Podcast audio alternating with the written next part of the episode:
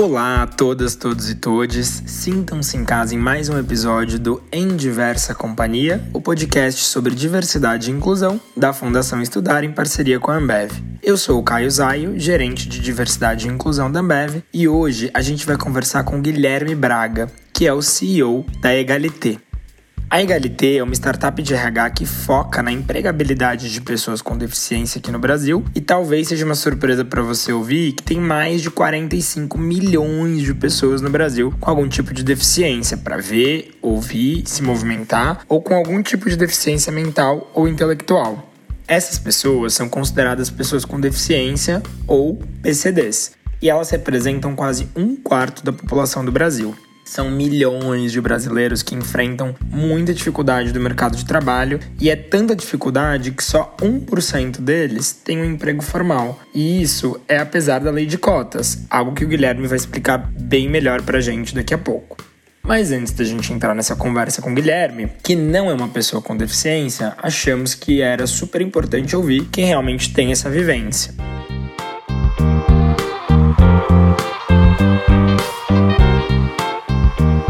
Sou Edson, sou de Cachoeirinha, uma cidade ao lado de Porto Alegre. O Edson tem 34 anos. A deficiência entrou na vida dele em 2015, quando ele perdeu os movimentos do braço esquerdo em um acidente de moto. Nos anos seguintes, e entre várias cirurgias, o Edson fez um curso de técnico administrativo. Ele estava focado em se reinventar profissionalmente, já que ele não podia mais trabalhar com o que ele fazia antes, e não tem sido um caminho fácil. Até o final do ano passado, o Edson só tinha conseguido um único emprego desde 2015 em um hospital, mas era em uma outra área e ele acabou não se adaptando. E ao longo desse tempo, ele também teve várias entrevistas de emprego super difíceis, como essa que ele compartilhou com a gente. É que às vezes as pessoas não sabem da deficiência que tu tem, às vezes querem pegar só um PCD, que eu vou te mandar um exemplo da última empresa antes de eu pegar nessa que eu fiz a entrevista. Eu cheguei lá, entrevista, tá, vi os cursos que eu tinha, só que ela não tinha percebido que meu braço não mexia. A pessoa agora é PCD, mas é com uma uma doença meio simples, assim, genética, geneticamente, né? Daí quando eu mexi o braço, assim, peguei o outro braço, puxei pra cima do meu, do meu colo, olhou pra mim. Ah, não, mas tu não mexe o braço, não tem como eu trabalhar nesse setor aqui. Tu não vai conseguir carregar a caixa com um braço só, diz ela. Daí deu um baque, assim, mas é que às vezes também as pessoas não sabem como interagir também, como lidar com a situação, né? No fim de 2020, com a ajuda da Egalité, ele enfim encontrou um emprego na área administrativa que ele queria. É em uma empresa nova que sempre pede o feedback dele e dos outros colegas com deficiência para tornar esse ambiente cada vez mais inclusivo. Faz uns cinco meses que eu tô lá. É uma profissão nova que eu tô, que eu tô adquirindo. Que eu não tinha experiência também, né? Agora que eu tô tendo experiência, eu não tinha experiência dentro de empresa. Com PCD, né? Então eu não tinha muita ideia para dar. Agora já tem um pouco, né? Das limitações, de tratar igual, porque as pessoas também não sabem como lidar com, com, com o deficiente. Como me, me, abordar, como me ajudar, mas sem, tipo, ferir. Ou esse, a gente percebe que as pessoas estão estão querendo ajudar, mas estão meio com medo, assim, meio ressabiadas. Até hoje, dependendo do lugar que a gente chega, a pessoa não vê que tu tem deficiência, mas não sabe como te interagir contigo ali, como te fazer uma cobrança. E para quem tem essa dúvida, que na verdade é bastante comum, o Edson oferece uma proposta. Eu falei na empresa, ah, como é que quer que te traga? Com igualdade. Me cobro da mesma forma que vocês cobram a pessoa que é normal, para me produzir, para mim correr atrás que nem uma pessoa normal, para me sentir bem, né, produtivo. Eu acredito que é isso, é se tratar com igualdade. Porque todo mundo tem sua capacidade, todo mundo tem uma limitação, mas tem, todos têm suas qualidades e seus defeitos, mesmo sendo uma pessoa normal ou com, ou com deficiência. Agora bora para a conversa com o Guilherme?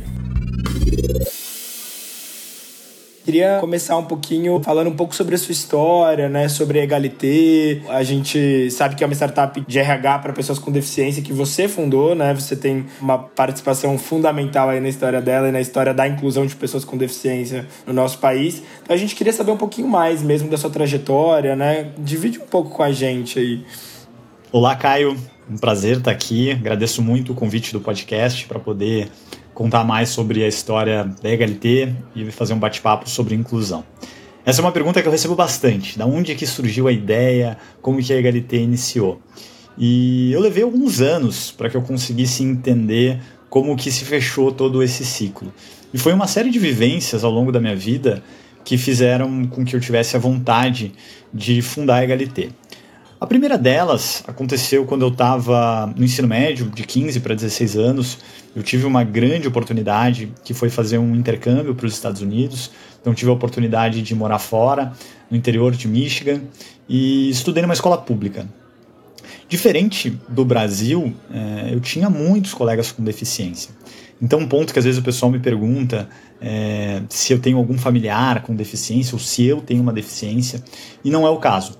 Mas eu tive esse primeiro contato mais próximo com pessoas com deficiência lá nos Estados Unidos. Tive grandes amizades, pessoas que me ajudaram muito nessa experiência. O meu colega, minha dupla de química, é, era uma pessoa com deficiência. Então foi muito legal é, essa aproximação. Quando a gente está num ambiente com menos barreiras, se percebe cada vez menos a deficiência da pessoa. Então, foi fundamental essa experiência que eu tive para perceber que a deficiência não está na pessoa, e sim está no meio, está na falta de acessibilidade, na falta de conhecimento em como lidar com essas questões. Então, essa foi a, a primeira grande oportunidade que eu tive. E só claro, eu tinha 15 para 16 anos, ainda não sabia exatamente o que fazer com essa, com essa experiência que eu tinha tido. Voltei para o Brasil, é, acabei estudando direito na metade da faculdade eu já sabia que eu não queria advogar. E aí eu fui trainee da Câmara Americana de Comércio, tinha contato com várias empresas, então pude conhecer bastante desse meio empresarial e, digamos assim, de empreendedorismo. Enquanto eu estava na, na Mchan, eu estava na faculdade ainda, e um dia, chegando na aula à noite, eu vi um cartaz, primeiro torneio empreendedor.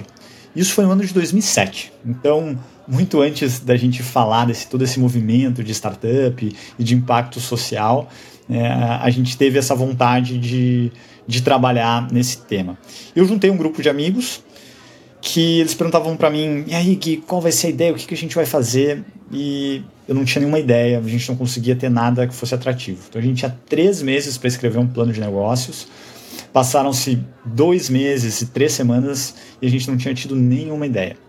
Até que eu estava assistindo uma palestra sobre direito do trabalho e tinha uma empresa dando seu depoimento, o professor contando da experiência dele advogando nesse tema. E eu percebi que a forma com que estava sendo tratado o tema era muito diferente do que eu acreditava.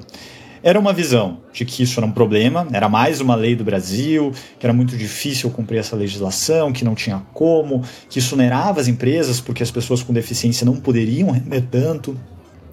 Isso me deixou, de certa forma, é, revoltado com a situação. Porque o que eu tinha percebido e o que eu acreditava era muito diferente. É, ou seja, que uma pessoa com deficiência poderia render tanto ou mais como qualquer outra pessoa. Então surgiu a ideia da Egalité em 2007 para o torneio empreendedor da PUC. É, e a gente foi premiado, teve todo um incentivo para dar continuidade. Mas na época eu ainda não tinha nenhum conhecimento sobre o tema, era algo muito novo no Brasil e até no mundo quando a gente quando a gente fala sobre isso. Então, teve um tempo, teve um período de maturação para que eu conseguisse entender melhor sobre, é, sobre inclusão, sobre recursos humanos. Então, em 2010, a ideia saiu do papel. Eu estava trabalhando como executivo em uma grande empresa na área de, de exportação. É, eu achei que era isso que eu queria da minha vida. Estava viajando, fui para vários países é, muito bem colocado, é, só que eu não estava feliz. Eu percebia que eu não estava é, satisfeito com aquilo que eu estava fazendo, com o meu dia a dia. Então eu decidi largar o meu emprego, carteira assinada, antes de estar formado. Eu lembro que a minha mãe ficou é, com o coração na mão, né? Puxa, meu filho estava indo super bem, largou um emprego estável, é, carteira assinada para ir atrás do seu sonho, né? E olhando para trás, essa foi a melhor decisão que eu poderia ter feito. Não foi nada fácil, porque na época que eu fui sair, o meu chefe falou para mim: "Puxa, Guilherme, você sabe que eu tô indo ano que vem montar uma fábrica na Índia?" Né? Eu falei: "Sim". Ele falou: ah, você sabe que eu estava contando que você ficasse no meu lugar". Eu falei: "Não, não sabia disso". E daí eu consegui, acho que tentar manter uma, uma cara de seriedade, mas fiquei firme. Não dormi durante duas noites depois dessa decisão, mas olhando para trás, realmente hoje eu fico muito feliz de ter tido essa iniciativa, porque não só a gente vem conseguindo é, grandes, grandes reconhecimentos né, a nível nacional, até global, mas da gente ver realmente o impacto que a gente está conseguindo trazer para a sociedade. Que legal, Guilherme. Acho que muito legal ouvir sua história. E tem uma, uma coisa que eu sempre falo, né? Que é, a inclusão das pessoas ela não é um papel só de quem se enxerga naquele recorte de diversidade, né? Então, assim, as pessoas com deficiência já têm todos os dias que lutar pelos seus direitos, para terem oportunidades. Eu acho que é muito legal quando a gente vê uma pessoa né, que não tem deficiência, ou, ou, ou, nós temos um papel muito, muito importante nessa luta por equidade. Né? Então, acho que muito legal entender suas motivações e, e, e de onde surgiu a, a, ideia aí de, de criar a Egalité. E, mas antes da gente falar um pouquinho mais, eu tô super curioso para saber mais aí de como funciona, né, como vocês atuam aí no Brasil. Eu queria saber um pouco mais do cenário macro assim do Brasil, né? Então hoje a gente sabe que tem legislações né, é, de inclusão para pessoas com deficiência, mas a gente também sabe que tem um montão de desafio para essas pessoas no dia a dia, né? Você consegue contar um pouquinho mais para a gente de quais são esses desafios, né? Como funciona o mercado de trabalho, né, para uma pessoa com deficiência hoje? Perfeito, Caio. Antes de responder a sua pergunta, eu queria só fazer um comentário do que você trouxe na sua fala. É, eu não sou uma pessoa com deficiência e a gente acredita muito na questão de representatividade, ou seja, dar lugar de fala para que as próprias pessoas com deficiência lutem cada vez mais pelos seus direitos, é, pelo seu espaço dentro do mercado de trabalho. Mas não é porque eu não sou uma pessoa com deficiência que eu não posso contribuir para esse movimento. Então, eu acho que é importante a gente entender, talvez até, posições de privilégio. Eu sou um homem branco que, dentro da nossa sociedade, é, tem muitas vezes uma facilidade é, para chegar em determinadas questões. Então, é, eu procuro utilizar tudo isso em prol das pessoas com deficiência. Então, apesar é, de, de não ser uma pessoa com deficiência, me considero um aliado do movimento, que vou estar sempre aqui lutando é, para mais direito e mais representatividade das pessoas com deficiência. Sobre a sua pergunta, existem legislações, é, vou citar duas aqui que são as principais. A primeira delas é a Lei de Cotas, que completa 30 anos em 2021. Então, é uma lei que vem ajudando muito a aumentar o número de inclusões de pessoas com deficiência. E temos também a Lei Brasileira de Inclusão, a LBI, que foi baseada na Convenção da ONU e que acaba ampliando essa visão de direitos das pessoas com deficiência. Então, esses dois pontos são fundamentais para que a gente consiga é, ter principalmente esse avanço no mercado de trabalho. Quantas barreiras? Elas são inúmeras. é, a gente sabe que não é fácil, principalmente por questões estruturais do Brasil. Então, quando a gente fala de uma questão de educação, é, existe uma questão estrutural de problema, principalmente de educação básica no Brasil.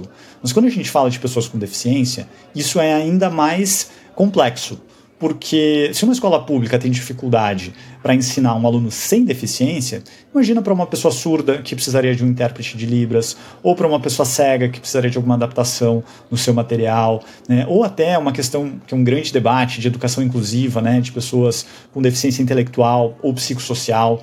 Então são vários desafios que a gente vai ter nesse sentido em relação à educação. Um outro ponto é a estrutura. Então, a questão da locomoção no Brasil, para uma pessoa que tem a mobilidade reduzida, ela é complexa. Circular em uma cidade que não tem acessibilidade, o transporte público não está totalmente adaptado. Então, existem essas questões complexas. E soma-se a tudo isso uma questão cultural.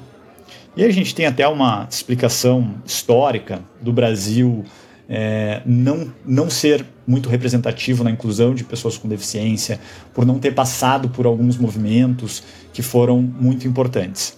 Mas para não me alongar aqui, a gente tem uma questão cultural. Então, a maioria das pessoas ela acaba não sabendo como lidar com uma pessoa com deficiência, como incluir ela no mercado de trabalho. Então, quando uma empresa procura a Egalité para poder é, promover um projeto de inclusão, a gente sempre começa pela cultura. A gente acredita que trabalhando as pessoas, fazendo com que elas entendam sobre o tema, fazendo com que elas se sintam mais seguras para poder conversar, para poder entrevistar uma pessoa com deficiência, é um grande avanço. E uma vez que a gente tem essa cultura bem definida, aí consegue se priorizar temas como, por exemplo, a acessibilidade porque se começa a ter uma questão de empatia maior sobre o tema. A maioria das pessoas não entendem, muitas vezes, como funciona a vida de uma pessoa com deficiência. Então a gente precisa trazer todo esse contexto para ajudar nessa questão. Um ponto que se fala é que faltam pessoas com deficiência no mercado de trabalho. Não é verdade. A verdade é que sobram. Só que as empresas, elas muitas vezes acabam focando somente em deficiências leves, evitando assim a necessidade de algum tipo de adaptação e acabam não explorando todo o potencial de pessoas com deficiências, muitas delas extremamente qualificadas, que poderiam fazer parte da sua força de trabalho. Legal, Guilherme. É, e você, acho que na sua fala trouxe é, vários tipos diferentes de deficiência, né? Quando você estava exemplificando aqui pra gente. E hoje, né, é, a gente usa muito esse termo, né? Pessoas com deficiência. Inclusive, às vezes a gente usa a, a sigla, né? O, a tal do PCD, né? E a gente sabe que tem muita diversidade dentro desse termo, né? Que a gente está falando, inclusive, é, de pessoas, né? A gente não está falando de uma sigla ou a gente não quer de nenhuma maneira colocar isso dentro de uma caixinha, né? Como, e aí até pensando um pouco nessas barreiras que você é, falou, de muitas pessoas que não sabem lidar, que às vezes têm medo e querem aprender, acho que indo muito para esse lado, assim, como que a gente pode expandir os nossos horizontes, assim, ou, ou, ou, entender um pouco melhor quando a gente fala de pessoas com deficiência dentro do mercado de trabalho, assim, como a gente é, pode incluir mais, mas sem colocar todo mundo dentro de uma caixinha, né, ou generalizar? Exato. O termo é pessoa com deficiência. A primeira palavra é pessoa, e é esse o foco que a gente tem que dar. E o primeiro ponto é a gente entender a individualidade. Não existe um ser humano que seja igual ao outro no mundo. Às vezes fisicamente tem aí os irmãos gêmeos, mas normalmente dá para perceber muito fácil pela personalidade da pessoa. E o que a gente gosta muito de trabalhar aqui na Egalité é com essa questão da individualidade. E quando a gente fala de inclusão, de diversidade, é fundamental que a gente entenda a pessoa. Um conceito muito interessante da gente trazer é o de interseccionalidade, ou seja, pode ter uma pessoa com deficiência que seja mulher, uma pessoa com deficiência que seja mulher, seja negra. Então, a gente precisa entender todos esses fatores para a gente chegar na pessoa. Então, existem vários pilares hoje de diversidade e existem pessoas que vão ter essa, essa interseccionalidade.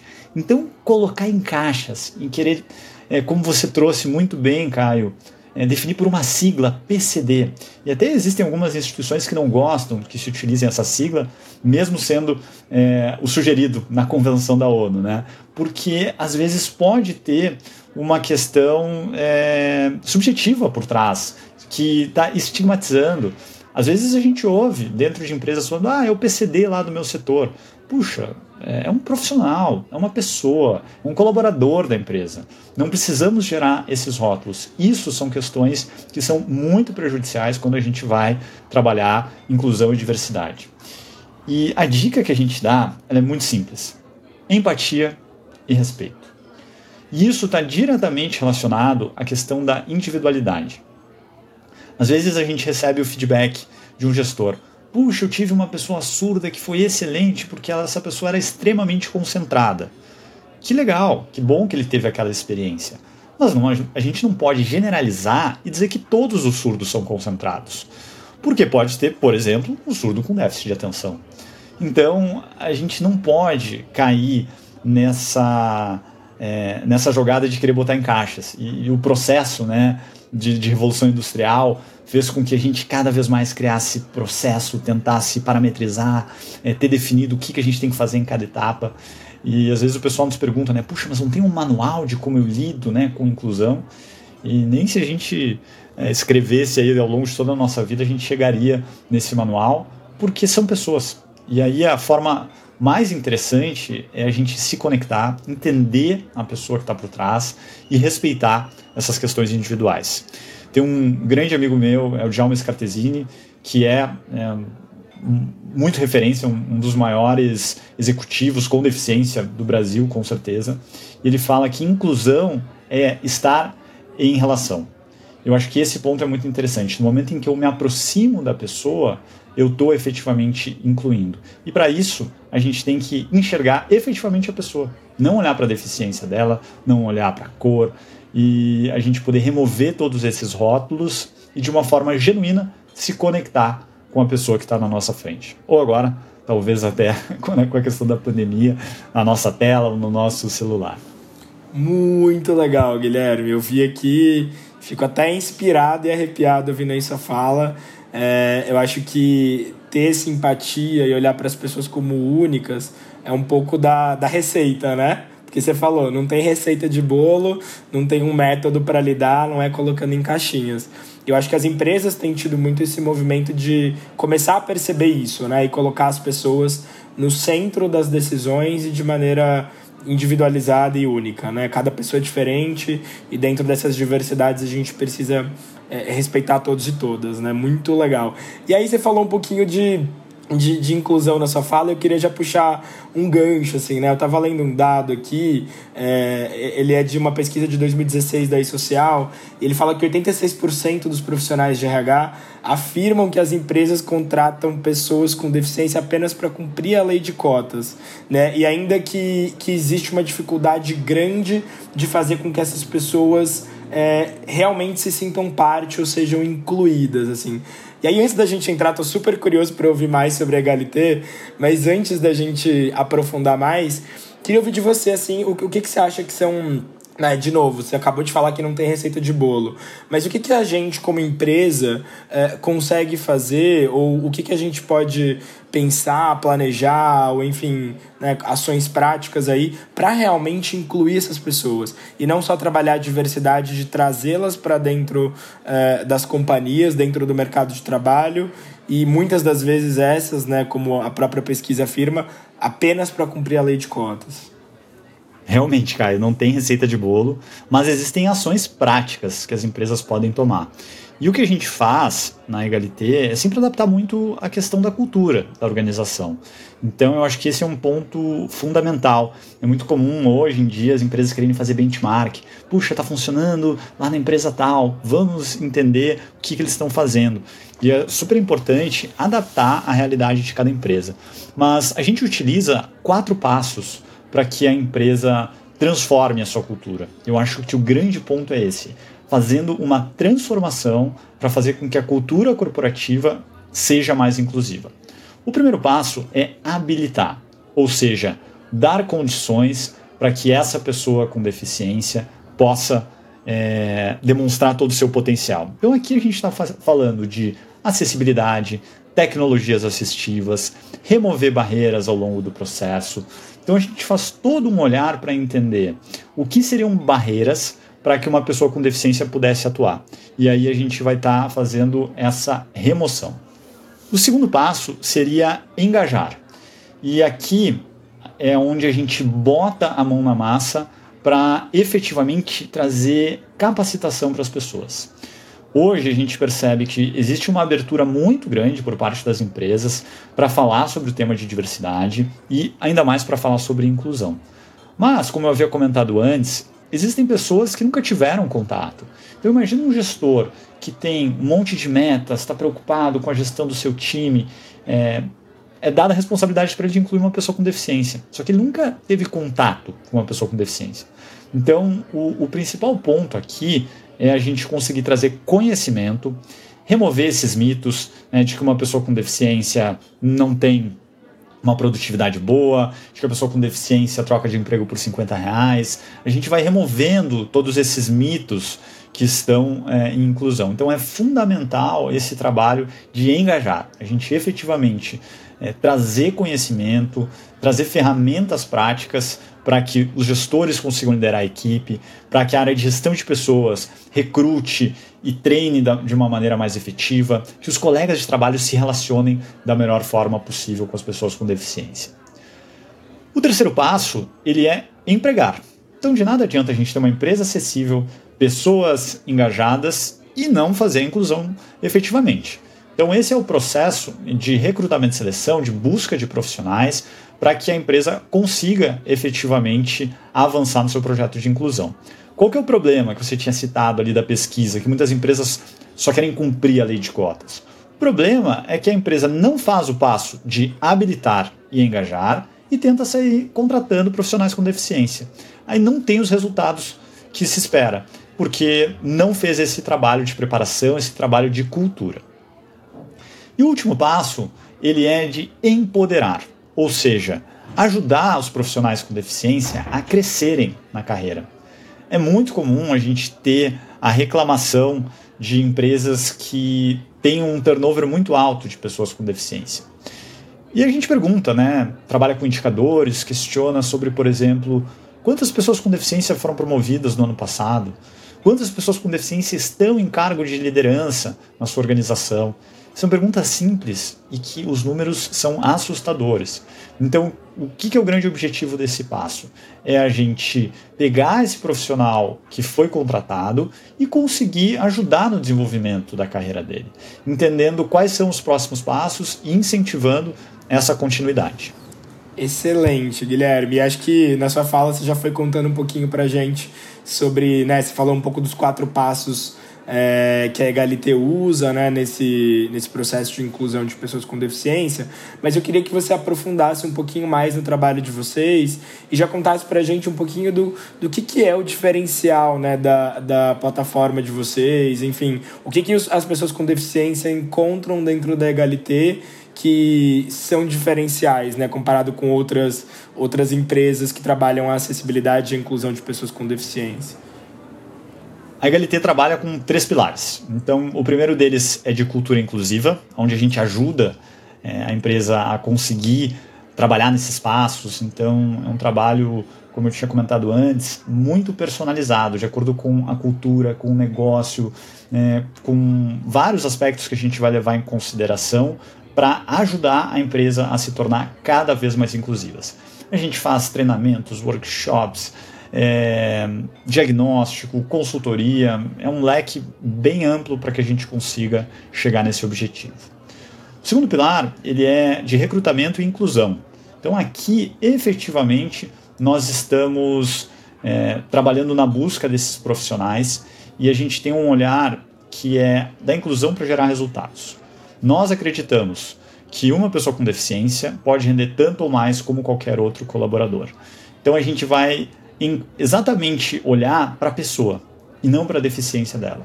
É óbvio que uma pessoa com deficiência vai ter alguma limitação, mas a gente não pode dar foco na limitação. A gente tem que dar foco em todo esse potencial da pessoa. E o terceiro pilar, ele é de acessibilidade. Então a gente vai olhar tanto para questões arquitetônicas, de tecnologia, comunicacional. Nosso grande objetivo aqui é remover barreiras. Falando de diferencial, eu acho que o grande diferencial da Egalité foi ter uma visão de impacto a nível nacional. E para que a gente conseguisse fazer isso, a gente desenvolveu uma tecnologia. Então a Egalité começou é, no Sul, em Porto Alegre, é, pequena, fazendo uma entrevista com todos os candidatos, era uma consultoria de recrutamento e seleção tradicional. E em determinado momento, a gente entendeu que era muito importante avançar em questões de tecnologia. Então, o que hoje é uma realidade por conta da pandemia, de fazer processo seletivo remoto, a gente vem fazendo isso desde 2013, por conta dessa tecnologia que a gente desenvolveu. E a grande questão que a gente entendeu era que era fundamental entender o perfil comportamental do candidato. Então, em determinado momento, Caio, a gente teve a Ambev e a Gerdau como clientes. As vagas eram muito semelhantes é, e até próximas no sul, em Porto Alegre. E a grande questão era que os perfis eram muito diferentes. A cultura dessas organizações são totalmente distintas. Então, a pessoa que ia dar certo na, na Gerdau provavelmente não daria certo na Bev. E quando a gente desenvolveu essa plataforma de recrutamento, nós precisávamos encontrar uma forma de fazer isso. Ah, o nosso primeiro movimento foi entender as ferramentas de avaliação de perfil comportamental que existiam no mercado. Só que o grande problema era que elas não eram acessíveis. Então, não era acessível para uma pessoa cega utilizar um leitor de tela, não era acessível para uma pessoa surda que se comunicava em Libras. Então, a gente é, desenvolveu essa avaliação de perfil comportamental que gera 3.125 diferentes perfis e a gente utiliza um algoritmo para fazer o match entre o candidato e a vaga. Então a gente vai levar em consideração uma série de, é, de questões como a geolocalização, a escolaridade, a experiência profissional, pretensão salarial, para que a gente consiga encontrar o candidato certo para cada uma das vagas. Essa tecnologia, ela é, já nos ajudou a incluir mais de 8 mil pessoas com deficiência em 20 estados do Brasil. A gente é a única empresa a ter um prêmio da Singularity University. É, a gente participou de um programa é, exclusivo no MIT para quem trabalhava com inclusão. Fomos os únicos da América Latina a participar. É, fomos premiados pelo Zero Project, que é uma principal entidade que fala sobre inclusão no mundo. Então, isso nos deu realmente uma projeção muito grande a nível global de reconhecimento por todo esse trabalho que a gente vem fazendo. Então, a gente conseguiu unir tecnologia e impacto. Muito legal, Guilherme. Que trabalho lindo, assim, muito incrível estar tá podendo é, escutar e aprender um pouquinho contigo aí de todo esse trabalho que vocês vêm fazendo. E acho que você deixou bem claro para a gente um pouco de toda a trajetória, né? Dá até para perceber na sua fala é, muita profundidade, né? Muita é, solidez em tudo que você traz. E acho que essa trajetória deve ter sido muito rica para você, né? De aprendizados também. Você consegue dividir com a gente é, os principais aprendizados que você teve, né? Então acho que por mais que é, você tenha tido alguns motivos para fazer essa virada de chave, para te motivar a criar a Egalité. Acho que você era uma pessoa antes né, da Egalité e acho que hoje imagino que você tenha aprendido muito dentro dessa jornada. Então, se você puder dividir com a gente alguns desses aprendizados, seria incrível para nós. Realmente, Caio, é, sou uma pessoa antes de ter iniciado a HLT e outra, em vários aspectos. É, do ponto de vista profissional, a HLT me levou a lugares que eu nunca tinha imaginado né, que, que poderia chegar, ser considerado a melhor iniciativa de inclusão do mundo. Então a gente conseguiu realmente construir algo muito sólido e com uma projeção incrível do nosso trabalho. E como pessoa, olha, eu aprendo muito todos os dias em contato com os candidatos, em contato com as empresas. Então eu acho que essa troca ela é fundamental. E eu acho que esses pilares que eu havia comentado, né, de empatia e respeito, isso com certeza mudou muito a minha visão de mundo, a minha visão como pessoa, é, como eu me relaciono com todos. Eu acho que esse é o grande benefício da diversidade e da inclusão. Às vezes o pessoal pensa, né, puxa, esse é um treinamento sobre pessoas com deficiência. Só que se você realmente entender o que está por trás, isso vai ajudar no relacionamento com a sua família, com os seus amigos. É, então é, é incrível assim a, a, a, oportunidade que a gente tem. Eu vou contar uma história que para nós ela, ela é bem emblemática. É, eu tinha comentado, né, da uh, que eu pedi demissão do emprego para poder iniciar a HLT. E essa mesma empresa me ligou Seis meses depois, o gerente RH falou: Puxa, Guilherme, é, seu projeto aí está funcionando, foi para frente? Eu falei: Sim. Eles estavam com uma demanda né, relacionada à lei de cotas e foi um dos primeiros grandes contratos da HLT, então foi muito legal perceber também essa questão de portas abertas que, que eu consegui deixar. A gente estava num desafio enorme, a gente tinha que contratar 100 pessoas com deficiência em um ano. Então a gente fez todo um trabalho de capacitação dos gestores, conseguimos engajar as pessoas, só que essa empresa estava num distrito industrial e tinha uma concorrência de multinacionais que às vezes pagavam o dobro do salário. Então era dificílimo a gente conseguir chegar nesse objetivo. Um dia a gente estava é, fazendo entrevistas, a gente ia lá duas ou três vezes por semana fazer processo seletivo, dar suporte para o RH, e um consultor da HLT estava fazendo uma entrevista e a pessoa do RH é, interrompeu a entrevista e falou: Olha, teve um candidato que chegou que não estava agendado. Isso sempre era motivo de comemoração, né? Então a gente é, ficou super feliz e, e, e, o consultor da HLT falou: legal, entrega para o candidato a ficha que eu já vou fazer a entrevista.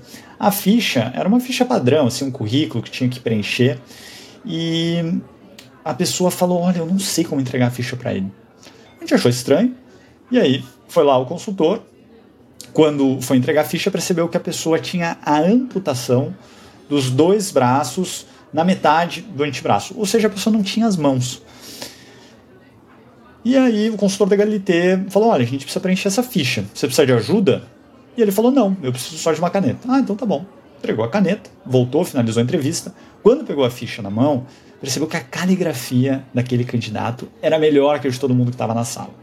Essa ficha chegou a voltar para a HLT porque o pessoal não acreditava no que no estava acontecendo. Depois até a gente encontrou uma reportagem de uma menina com deficiência nos Estados Unidos que venceu um, um concurso de caligrafia com uma deficiência muito semelhante. Então, eu acho que é até interessante da gente repensar, né? Puxa, quem será que escreve da maneira correta ou da forma mais efetiva, né? Mas, voltando à história, é, a gente tinha acabado é, os processos seletivos, era final de mês, tinha pouca vaga aberta, e a única vaga era de almoxerifado trabalho da pessoa era pegar uma caixa, abrir a caixa com estilete, com, tirar as peças com tal número de peças, colocar de volta na caixa, fechar com a fita, lançar no sistema e guardar no estoque. E a gente fez o que sempre fazemos, é, entender a pessoa que está por trás. E a gente explicou a situação, qual era a vaga, e perguntou para a pessoa: é, o que, que, você acha? Você se sente confortável para fazer essa atividade? E a pergunta dele foi: é, deixa eu só entender uma coisa, de, de quantos quilos é essa caixa? E aí né, a pessoa do RH falou: não, é leve, é questão assim de 2 ou 3 quilos. E ele falou: não, tranquilo então, porque eu trabalhava antes numa concessionária de carros que eu fazia exatamente isso. Só que as caixas eram pesadas, eram, eram peças de metais, então às vezes chegava a 20 quilos, daí ficava um pouco ruim para mim. Então a gente ficou assim impressionado, né, porque ele já tinha todas as competências necessárias.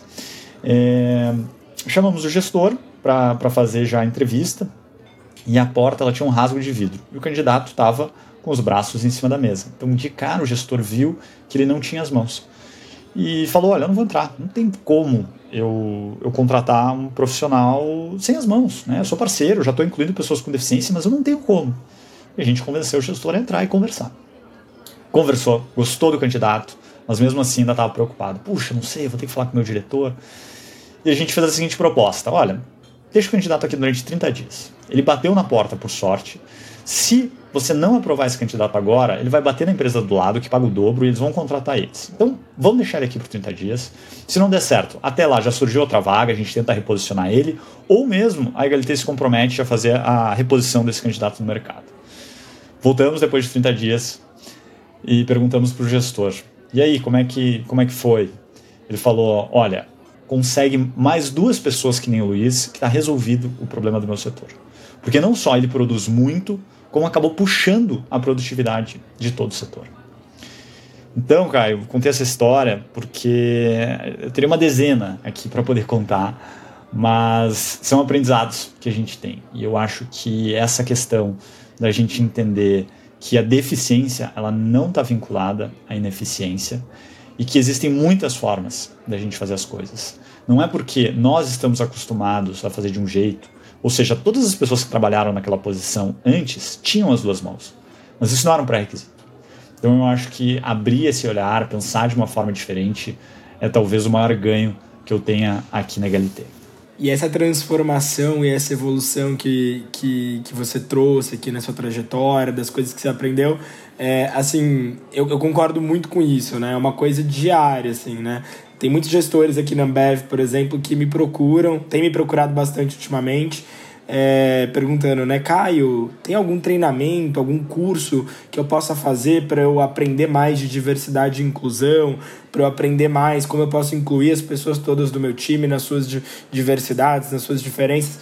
E, e, é um negócio que eu sempre falo, claro, né? Posso indicar alguns cursos, posso indicar alguns conteúdos de leitura, até podcasts para vocês ouvirem, como esse aqui que a gente está fazendo hoje, mas é muito além disso, né? É muito sobre vivência, é muito sobre escutar as pessoas, é muito sobre realmente aprender e, e ter empatia para se colocar no lugar do outro e, e, e, tentar entender como, como aquela pessoa vive, quais são as, as dificuldades o que, que você pode fazer para tomar ações de inclusão no seu dia a dia para garantir que aquela pessoa se sinta parte, né? Que aquela pessoa tenha aquela sensação de, de pertencimento ali naquele ambiente que ela tá. Né? E aí acho que isso é, tem sido muito latente nos últimos tempos, né? Então eu trouxe esse exemplo aqui dos gestores me procurando, mas acho que quando a gente olha para o mercado como um todo, as empresas têm se movimentado muito ativamente, né? Quanto a essa questão de diversidade e inclusão. Então tem empresa criando uma estrutura para diversidade e inclusão, tem empresas, né? É, é, criando mais iniciativas, fazendo compromissos públicos, tem cada vez mais né, startups surgindo para endereçar dores ou para ajudar nesse sentido de diversidade e inclusão. Então o assunto tem se tornado cada vez mais popular, mas uma das coisas que eu me questiono um pouco é exclusiva, é, falando exclusivamente de pessoas com deficiência, né? Na sua opinião, assim, você tem visto que esse boom todo ou essa popularização do assunto diversidade e inclusão também tem se aprofundado bastante na inclusão de pessoas com deficiência? Com certeza, Caio. Todo esse movimento de diversidade contribui muito para a inclusão de pessoas com deficiência, porque a gente está realmente trabalhando uma questão de cultura muito forte que a gente sempre chama atenção é na importância disso ser feito de uma forma genuína. Às vezes existem tendências, modas, né? Puxa, a empresa está fazendo, eu vou lá e tenho que fazer também. Então, às vezes a gente percebe empresas com campanhas lindas, né? Dia das Mães, por exemplo, mas que na prática não são empresas inclusivas com pessoas com deficiência. Então, eu acho que é sempre importante a gente ter esse cuidado, né? De a comunicação estar tá alinhada com a ação. E cada vez mais os consumidores estão atentos a isso, né? A empresa efetivamente fazer aquilo que ela está comunicando. É, e a gente tem questões como, por exemplo, uma série de pesquisas que falam que uma equipe mais diversa gera melhores resultados. Até deixo a sugestão de uma aqui específica de recorte de pessoas com deficiência, chamada Getting to Equal, da Accenture, é, de pessoas com deficiência a gente tem esse movimento é, ESG, que é de meio ambiente, governança e social, é, que contribui muito, porque a gente está falando de uma forma estratégica, de acionistas cobrando essas questões. Então, para uma mudança de cultura, a gente percebe que todo esse movimento ele acaba, acaba realmente sendo muito produtivo. Porque a gente tem um conceito interessante que é a transversalidade, ou seja, muitas das questões que a gente vai aplicar para um pilar da diversidade pode ser aplicado a outro. Ou seja, estar discutindo esse tema. Uh, recentemente tem falado muito sobre questões de racismo, de gerações, igualdade de gênero, uma série de questões que, por mais que não se esteja falando efetivamente de pessoas com deficiência, pode trazer um efeito positivo na inclusão dos profissionais. Então, a gente vê com muitos bons olhos né, esse movimento de diversidade como um todo, que eu acredito que possa contribuir nessa aceleração da inclusão de pessoas com deficiência. Legal, Guilherme. Acho que é, é, super importante mesmo esse movimento, até porque ele inspira outras, né? Então, uma coisa bacana, assim, que, e até compartilhando, que a gente tem vivido na Ambev, acho que é muito isso, assim. Primeiro, fazer o trabalho internamente, de maneira genuína, né, na prática, e depois comunicar, né? A gente aprendeu que o comunicar só por comunicar, primeiro, não vale de nada, porque ele não é real, ele não é genuíno, né? E isso sempre vem à tona em algum momento. E segundo, que quando você comunica, você puxa o mercado, você inspira outras empresas, inspira outras pessoas a fazerem isso. Então aí acho que fica uma dica enorme para quem, para os nossos ouvintes, aí nossas ouvintes também é, aqui hoje, de que façam as coisas de maneira genuína, né? Então vamos trabalhar dentro de casa por essa diversidade de pessoas, para realmente incluir, para criar esse sentimento de pertencimento ao ambiente da empresa, de dar oportunidades de desenvolvimento para o nosso time. E aí sim a gente leva para fora para, obviamente, contar o que a gente está fazendo de bom e inspirar né, toda a rede aí empresarial, o mercado como um todo, a, a seguir esses passos. E aí, Guilherme, deixa eu te perguntar aqui, seguindo essa linha de né, ações de, de impacto, de realmente inspirar aí é, outras empresas a fazerem igual. Queria te pedir para compartilhar com a gente aí algumas histórias, né? Uma ou duas histórias que você tem aí de grande impacto que a, que a Egalité teve e que te inspiram muito, né, até hoje. A primeira história que eu vou contar, Caio, foi um desafio de inclusão de uma pessoa cega numa indústria. E era uma indústria né, com um certo nível de complexidade, até de periculosidade para a pessoa. Então foi muito interessante, porque a gente falou bastante de cultura, é, de que a gente tinha numa mesa é, muitas áreas distintas da, da empresa trabalhando é, em forma de cooperação. Então, área de segurança do trabalho, medicina do trabalho, RH, área de produção, para conseguir encontrar essas possibilidades. Então, existiam muitas barreiras para incluir essa pessoa cega e a empresa conseguiu remover elas até de forma simples. Então, um exemplo era que a pessoa tinha. seria difícil dela se locomover até o local de trabalho. Então, se combinou é, que algum colega levaria ela é, nos primeiros dias até que ela conhecesse. É, depois tinha o caso da brigada de incêndio, o que aconteceria? Daí também se criou um processo para que isso aí fosse resolvido. Então, uma série de questões fizeram com que a pessoa trabalhasse na área de montagem dessa empresa. É, e essa empresa trabalhava com tratores na, na, no, na fabricação de tratores. E essa pessoa era responsável pela montagem. E as peças elas tinham um encaixe, então foi ensinado para essa pessoa, ela montava de forma perfeita. Até que chegou um momento em que foi homologado um novo fornecedor é, desse, desse painel frontal que, que a pessoa fazia é, a montagem. E essa pessoa falou: puxa, essa peça não tá legal, é, vai dar um, vai entrar água aqui. E o pessoal da qualidade falou: não, passou por todo o nosso processo de homologação, foram feitos testes e tal. E esse profissional ele bateu na tecla. E o gestor dele, por já perceber a competência, a qualidade do trabalho, resolveu levar adiante. É, e aí eles fizeram um novo teste e conseguiram verificar que realmente isso aí teria um problema enorme, é, geraria um recall gigante, poderia afetar o motor. Então, uma série de problemas que teria gerado caso é, essa, essa pessoa cega não tivesse participado do processo. Então é muito interessante porque às vezes a gente se, se questiona determinadas questões, se a pessoa poderia ou não trabalhar naquela atividade, e eu acho que é fundamental a gente perceber que não existe só uma forma da gente fazer as coisas.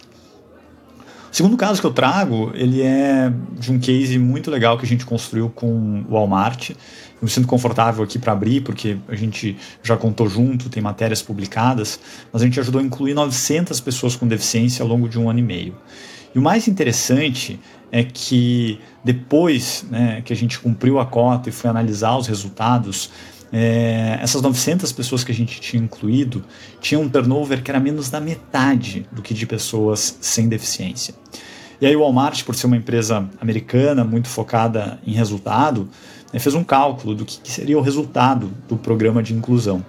E se chegou à conclusão que eles estavam economizando 40 milhões de reais por ano, incluindo pessoas com deficiência. Com esses dados, o CEO na época é, definiu que a cota não seria apenas a legal, que no caso deles era de 5%, mas que eles tinham uma meta de atingir 7% de pessoas com deficiência, porque isso era gerava valor para a companhia. Então o que a gente quer é exatamente isso, é poder fazer essa transformação de cultura para que as empresas possam perceber o valor da inclusão de pessoas com deficiência. Muito legal, Guilherme. Acho que super inspirador ouvir um pouquinho das histórias. Acho que só um comentário né, da, do primeiro case que você trouxe. Eu acho que é, é fica muito para nossa reflexão, né, gente? Acho que é, um pouco do, dos vieses que a gente tem na cabeça. A gente sabe que nosso, nosso cérebro processa bastante informação e tem muita coisa que está aqui dentro guardada em caixinha, né? E que às vezes a gente usa essa informação de maneira ou consciente ou inconsciente para tomar uma decisão ou para tirar uma conclusão sobre algo ou alguém. E, e aí, nesse caso específico, acho que tem o fator da gente tirar essa conclusão por algum viés nosso, né, de vivência ou de experiência, mas também tem, tem um, um fator forte da gente se colocar na, no, no lugar da pessoa, mas não de maneira empática, entender assim, poxa, eu talvez se não tivesse né, os dois braços, não conseguiria escrever. E aí, por isso, eu tomo a, a, a, decisão, eu tiro a conclusão de que a pessoa também não consegue. E não é isso, né? Cada pessoa tem sua história, tem sua vivência, cada pessoa é única no mundo.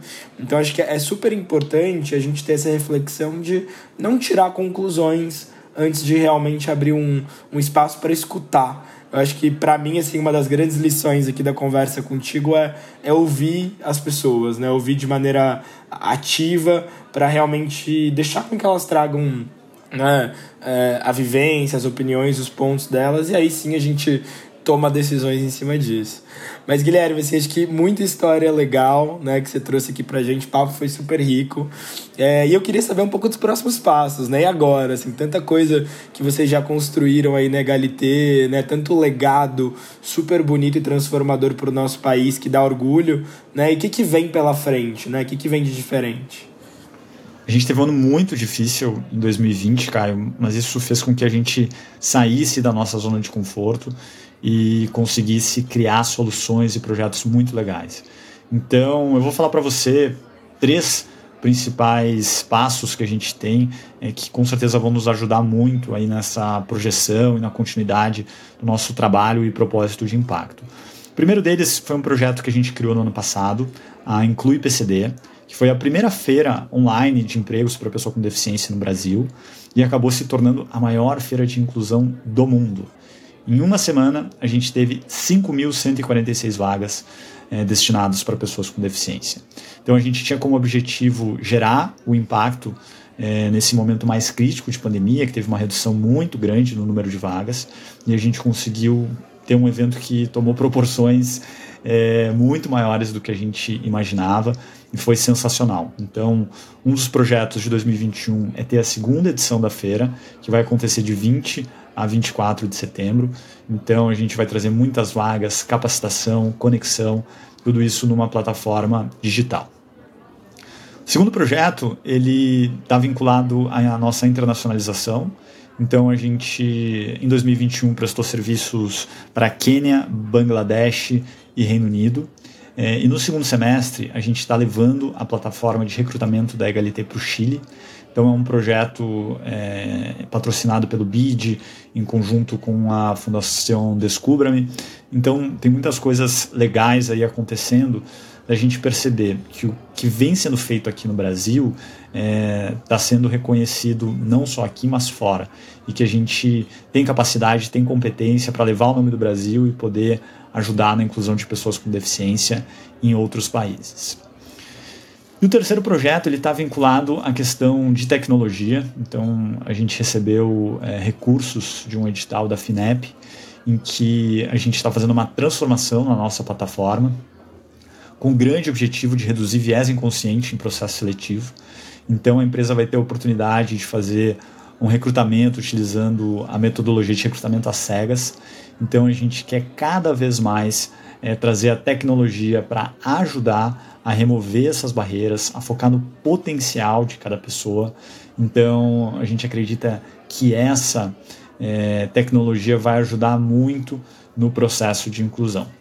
A gente segue com o nosso trabalho naqueles três pilares que eu havia comentado, mas, como eu disse, a pandemia fez a gente repensar muitas coisas e acabou trazendo várias outras oportunidades. Então a gente continua firme com o nosso propósito né, de trazer mais inclusão, mais oportunidades de emprego para as pessoas com deficiência, de várias formas diferentes, né? Seja através de uma feira de empregos ou até trabalhando em outros países.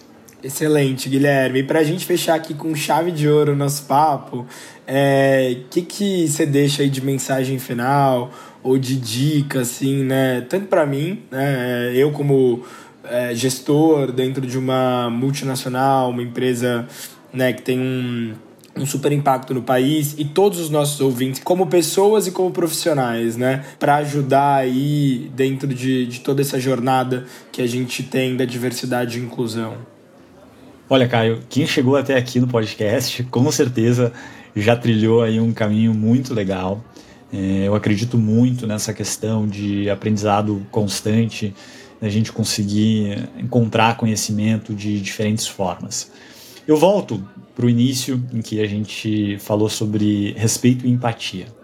Eu acho que essa é a, esses dois pontos são a chave para quem quer evoluir. Então, efetivamente conhecer as pessoas, conversar, interagir de uma forma genuína é, é o que a gente precisa para poder iniciar um trabalho de inclusão e diversidade.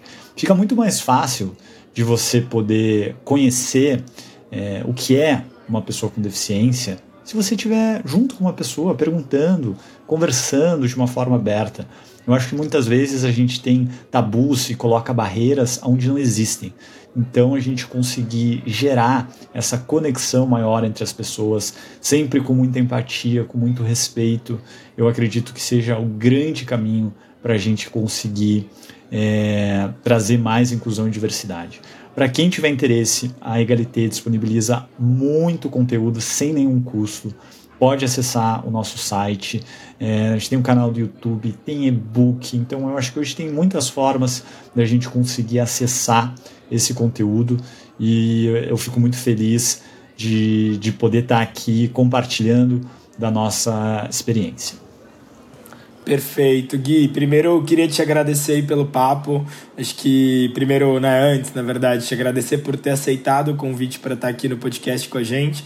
E segundo, agradecer muito pelo papo. Foi super rico. Foi uma, uma aula, né, que você deu aqui para a gente de inclusão de pessoas com deficiência. Então, muito obrigado e vamos manter contato aí para quem sabe, né, juntos transformar o país e o mundo aí dentro desse, dessa frente de diversidade e inclusão. Caio, eu que agradeço muito o convite, a oportunidade. Adorei o nosso bate-papo.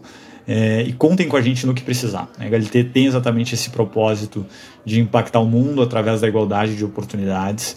Então, sempre que, que precisar, a gente está totalmente à disposição, assim como também os ouvintes que quiserem interagir com a gente, fazer perguntas a gente está sempre disponível. Muito obrigado.